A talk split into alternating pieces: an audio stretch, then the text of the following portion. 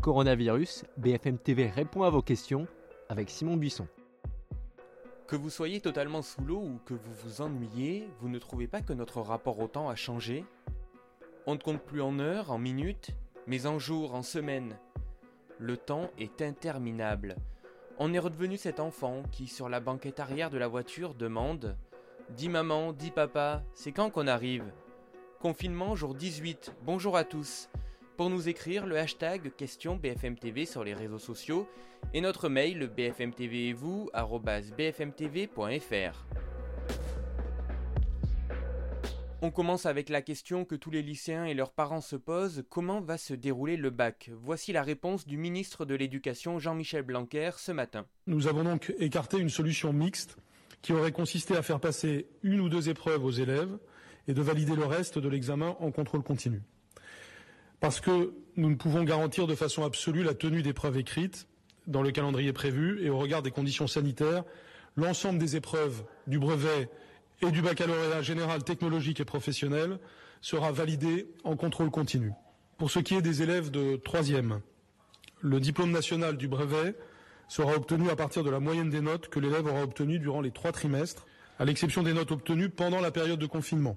Je tiens à préciser ce point qui vaut pour l'ensemble des classes dont je parle, les notes obtenues en période de confinement ne doivent pas compter dans la période de contrôle continu, parce que tous les élèves ne sont pas à la même enseigne. Dans le détail pour le bac, un jury d'examen prendra en compte les notes, les commentaires des professeurs, la motivation pendant le confinement. Les mentions sont maintenues, pour ceux qui ont entre 8 et 10, ils pourront passer le rattrapage dans des conditions normales. Sur autorisation du jury, les élèves ayant une moyenne en dessous de 8 pourront passer la session de septembre. L'épreuve orale du bac de français pour les premières aura bien lieu. L'année scolaire se terminera pour tout le monde le 4 juillet. Jean-Michel Blanquer a aussi rappelé qu'une rentrée début mai n'était qu'une hypothèse. Ce soir débutent les vacances scolaires de Pâques pour la zone C, elles s'étalent pour toutes les zones jusqu'au 4 mai, et malgré le confinement, certains aimeraient en profiter pour bouger. Comme Olivia, pouvons-nous partir la semaine prochaine avec les enfants si on reste entre nous dans notre maison de campagne? Non, Olivia, désolé, il va falloir rester chez vous. Vous avez choisi votre lieu de confinement et vous ne pouvez pas en changer. L'idée, c'est bien sûr de ne pas faire circuler le virus d'une région à une autre. La surveillance est renforcée dans les gares, même si seulement 6% des trains habituels circulent, et les aéroports. Orly, je vous le rappelle, est fermé. Sur les routes, les policiers et les gendarmes multiplient dès aujourd'hui les contrôles, notamment en région parisienne et aux sorties des grandes villes. Sans attestation valable, vous serez donc verbalisé et obligé de faire demi-tour. Christophe Castaner, le ministre de l'Intérieur, a également demandé aux préfets des zones touristiques de vérifier les niveaux de location et d'occupation des Airbnb ou des autres offres locatives. Une question de Marie. Où en est la version téléphone de l'attestation de déplacement dérogatoire? Ça y est Marie, elle arrive. À partir de lundi, il sera enfin possible de télécharger une attestation numérique. Vous la trouverez sur le site du ministère de l'Intérieur. Il s'agira d'un formulaire en ligne à compléter avec les mêmes renseignements que sur la version papier. Vous obtiendrez alors un PDF muni d'un QR code. En cas de contrôle, les forces de l'ordre scanneront ce code barre pour vérifier si vous êtes en règle.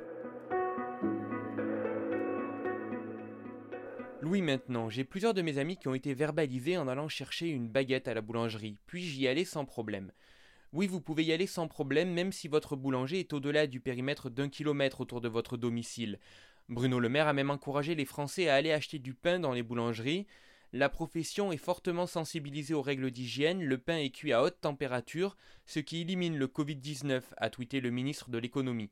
Mais il est vrai que plusieurs personnes ont raconté avoir été verbalisées pour n'avoir acheté qu'une seule baguette par exemple, ou d'autres pour avoir acheté des produits jugés non indispensables.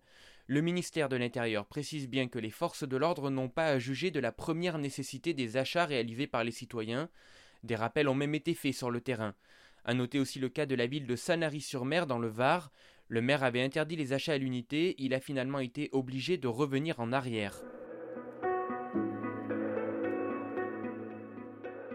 David nous demande quel est le bilan dans les EHPAD. Depuis hier soir, on a un premier bilan. 884 résidents de maisons de retraite sont morts, dont 570 dans le Grand Est. 14 638 cas confirmés ou possibles de Covid-19 ont été recensés. Confirmé ou possible car dans les EHPAD, seuls les deux premiers cas de coronavirus sont testés. Des chiffres terribles mais encore partiels avec des inégalités par région. La plupart des établissements n'ont pas encore eu le temps de faire remonter leurs données. Au total, on compte en France 600 000 résidents en EHPAD. Une question de Nicolas. Je travaille sur le site de Rungis et j'ai vu qu'un entrepôt était réquisitionné pour accueillir des cercueils. Est-ce qu'il y a un risque pour notre santé? Nicolas, il faut vraiment que vous soyez rassuré, vous ne craignez rien. L'entrepôt est un hall excentré et isolé des autres pavillons du marché, précise la préfecture de police. Il a été transformé en morgue pour accueillir dans des conditions sanitaires les plus dignes possibles les victimes décédées du coronavirus en Île-de-France, dans l'attente de leur inhumation ou crémation alors que les services funéraires sont débordés. Les familles pourront se recueillir autour de leurs défunts à partir de lundi. Des salons vont être aménagés. Un entrepôt de Rungis avait déjà été transformé en morgue lors de la canicule de 2003. On termine avec Daniel, je suis handicapé, mon allocation adulte handicapé va bientôt arriver à échéance. Que faire? Alors ne vous inquiétez pas Daniel, l'allocation adulte handicapé et l'allocation d'éducation de l'enfant handicapé, qui arrive à échéance entre le 12 mars et le 31 juillet, vont être automatiquement prolongés de 6 mois. Et vous n'êtes pas les seuls concernés, les droits à la complémentaire santé solidaire ou à l'aide au paiement d'une assurance complémentaire de santé seront eux prolongés de 3 mois.